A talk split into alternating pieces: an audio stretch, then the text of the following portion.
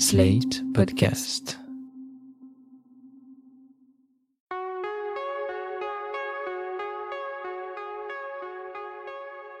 Je m'appelle Thomas Messias, je suis un homme blanc, cisgenre, hétérosexuel, et ceci est le dernier épisode de Mansplaining de 2018.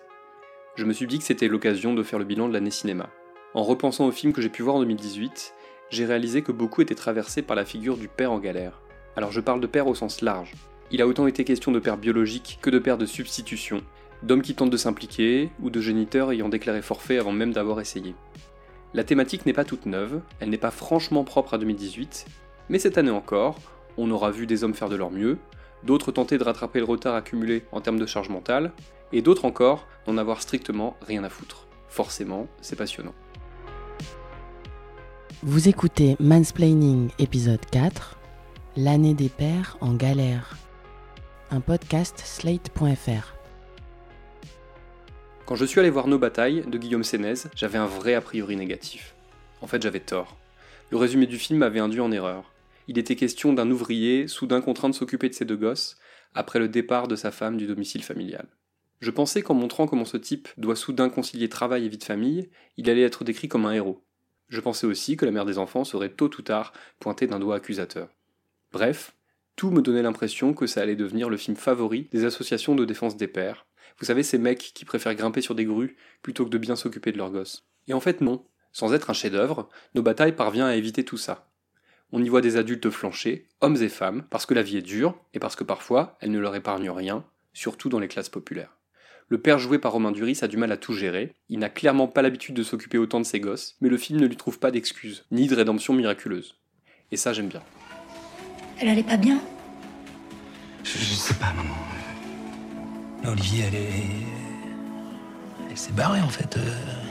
Non, non, non, non, non. Enfin. Non, c'est. Bah, quand même. Ça va Mais oui, et toi Faut juste que je m'organise avec les enfants. J'ai un problème avec le père dont je voudrais vous parler maintenant. Celui de l'héroïne de Girl, ce film belge sur une ado transgenre qui veut devenir danseuse étoile. D'un côté, c'est clairement celui qui m'a fait le plus vibrer cette année. Je me suis identifié à lui, je me suis demandé comment je ferais pour gérer les questions auxquelles il est confronté, et souvent j'avoue m'être dit que je n'avais aucune réponse. Et j'ai trouvé l'acteur Harry Vortalter hyper bon en plus. De l'autre côté, Girl est un film qui me pose problème. Il m'a secoué, il m'a ému, il m'a interrogé, mais depuis, j'ai pu lire de nombreux articles qui expliquent qu'une grande partie du public transgenre, tout comme beaucoup de journalistes LGBT, sont vraiment furax. Girl est considéré comme un film dangereux, c'est pas moi qui emploie cet adjectif, à cause de son obsession pour le corps, comme s'il n'y avait que ça dans le parcours des personnes transgenres. Il y a aussi un problème avec le fait qu'il véhicule l'idée selon laquelle la transidentité est forcément un chemin de croix.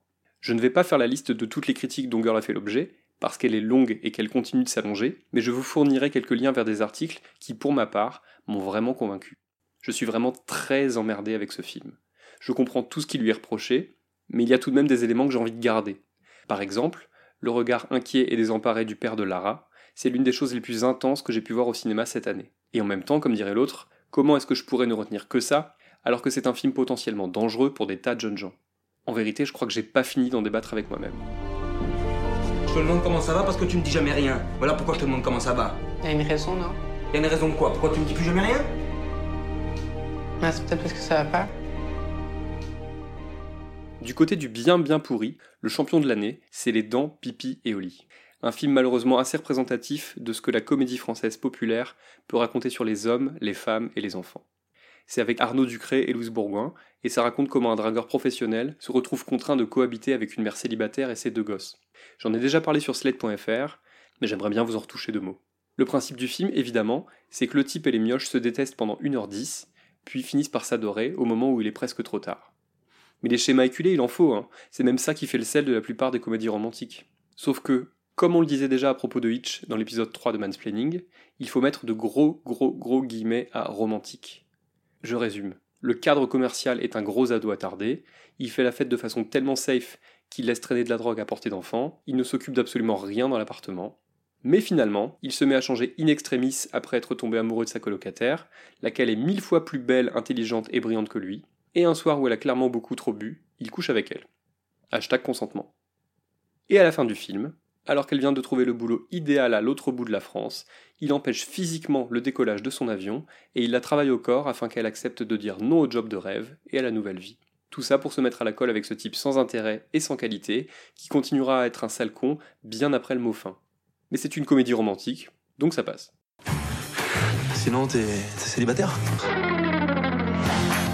Coucou Antoine Je vais avoir des mannequins, tu me refiles des gamins C'est très simple. À la fin de la semaine, vous êtes plus là. Toi et Tic et Tac, vous dégagez. Là, tu vois, je viens de quitter mon appartement, appartement où se trouve mon mari, qui doit se trouver en ce moment dans Sandrine.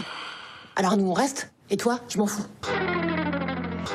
2018, ça a aussi été l'année où des pères de substitution ont tout tenté pour assurer au pied levé le bonheur d'enfants, ou en tout cas leur survie. Et tant pis si ces gamins et ces gamines leur sont presque tombés dessus par hasard. Le meilleur exemple, c'est sans doute Rouler Jeunesse, de Julien Guetta. Éric Judor y joue un dépanneur un peu loser, qui finit au lit avec une de ses clientes, s'endort à côté d'elle, et se réveille le lendemain matin avec une mauvaise surprise. La jeune femme a disparu, mais ses trois enfants sont bel et bien là, dont un bébé nommé Otis. Le voir se débattre dans tous les sens pour s'occuper de tout le monde est d'abord un régal comique, parce que les situations sont parfaitement écrites, et parce que Judor est un acteur du tonnerre. Et puis le film devient plus grave, et c'est tout aussi réussi. Finalement, Rouler Jeunesse pose quasiment la même question que nos batailles. Comment on fait quand il semble de plus en plus clair que la mère des enfants ne reviendra pas? Dans la vie, ce sont généralement les pères qui se barrent, à supposer qu'ils aient été présents au début. Quand le cinéma inverse la question sans faire de généralité, et quand il le fait avec autant de finesse et d'inventivité, il n'y a vraiment rien à redire. Et où maman? C'est toi qui m'emmène à l'école Moi, je vais bosser, là, gamin.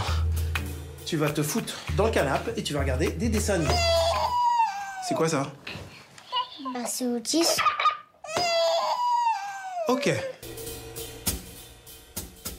Ça peut paraître surprenant, mais une affaire de famille, la palme d'or japonaise signée Hirokazu Koreeda parle également de ce que c'est une famille, du fait que les liens du sang on s'en fout finalement, du fait qu'il y a une différence entre être un père et être un géniteur. Et ça pose plein de questions. Notamment, peut-on être un bon père tout en enseignant à son môme à voler dans les magasins? Ou peut-on piquer un gosse à sa famille biologique parce qu'on pense qu'on s'en occupera bien mieux? Il faut vraiment aller voir ce film, même si vous n'êtes pas rassuré par le côté film japonais de deux heures primé à Cannes, parce que c'est l'œuvre d'un réalisateur brillant et accessible, pas maniqué un pour dessous, et capable de donner de l'épaisseur à n'importe quel mélodrame.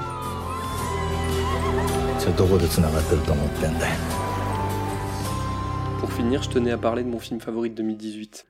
Il s'agit de Plaire, aimer et courir vite, le film de Christophe Honoré, dans lequel jouent Vincent Lacoste, Pierre Deladonchamp et Denis Podalides. Je pourrais le raccrocher au thème de façon presque pas artificielle, en rappelant que l'écrivain gay joué par Deladonchamp a un fils, Loulou, qu'on voit à plusieurs reprises dans le film, mais en réalité, c'est pas vraiment ce qu'on retient. On retient cette peinture des années sida, on retient cette façon de filmer la vie comme un dernier sprint avant une ligne d'arrivée prématurée, et puis on retient aussi et surtout des portraits d'hommes absolument incroyables. Je crois que j'oublierai pas de sitôt l'étudiant breton joué par Vincent Lacoste, la façon dont il parle de sa bisexualité avec sa petite amie sous la tente, et l'amour et l'admiration qu'il éprouve pour le personnage de Deladonchamp, dont on comprend vite qu'il n'en a plus pour très longtemps. Ces hommes qui vivent intensément, ces hommes qui assument qui ils sont, ces hommes forts et fragiles, ils m'ont fait pleurer à chaudes larmes. Bon, j'ai rencontré un Parisien. Je suis amoureux, voilà. Il s'en fout de moi, je pense, mais je suis persuadé que je peux lui faire changer d'avis. Non mais t'es complètement conne ou quoi? Je suis pas sa femme, je suis juste une amie. Tous ces films dont je viens de vous parler ont un point commun. Ils ont été réalisés par des hommes. C'est un peu déprimant. En 2018, j'ai pourtant vécu de grands moments de cinéma grâce à des réalisatrices. High Life de Claire Denis, Heureux comme Lazaro d'Alice Rohrwacher, ou encore RBG, le docu de Julie Cohen et Betsy West sur la juge Ruth Bader Ginsburg, font partie de mes chouchous de l'année. Mais le film qui a le plus défoncé le patriarcat en 2018, c'est sans nul doute Revenge, le premier film de la française Coralie Farja. C'est l'histoire de la vengeance implacable et ultra violente d'une jeune femme violée et laissée pour morte par trois enfoirés qui finiront par le payer très cher. Dans un monde parfait, Revenge aurait le César du meilleur premier film en février prochain. So, tell me, what is it you don't like about love? You're not my type, that's all. Not your type?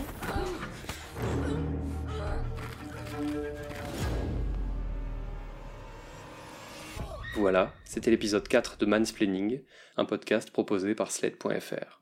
Si vous avez aimé ce podcast, n'hésitez pas à le dire en nous couvrant d'étoiles sur iTunes, 5 de préférence, et en en parlant le plus possible autour de vous. Toutes vos remarques et vos questions sont les bienvenues à l'adresse suivante mansplaining at slate.fr. Vous pouvez aussi me contacter via Twitter, mes messages privés sont toujours ouverts. Toutes les références aux articles, œuvres, vidéos citées se trouvent dans la description de ce podcast. Et à l'année prochaine J'ai toujours rêvé de dire ça. À dans 15 jours.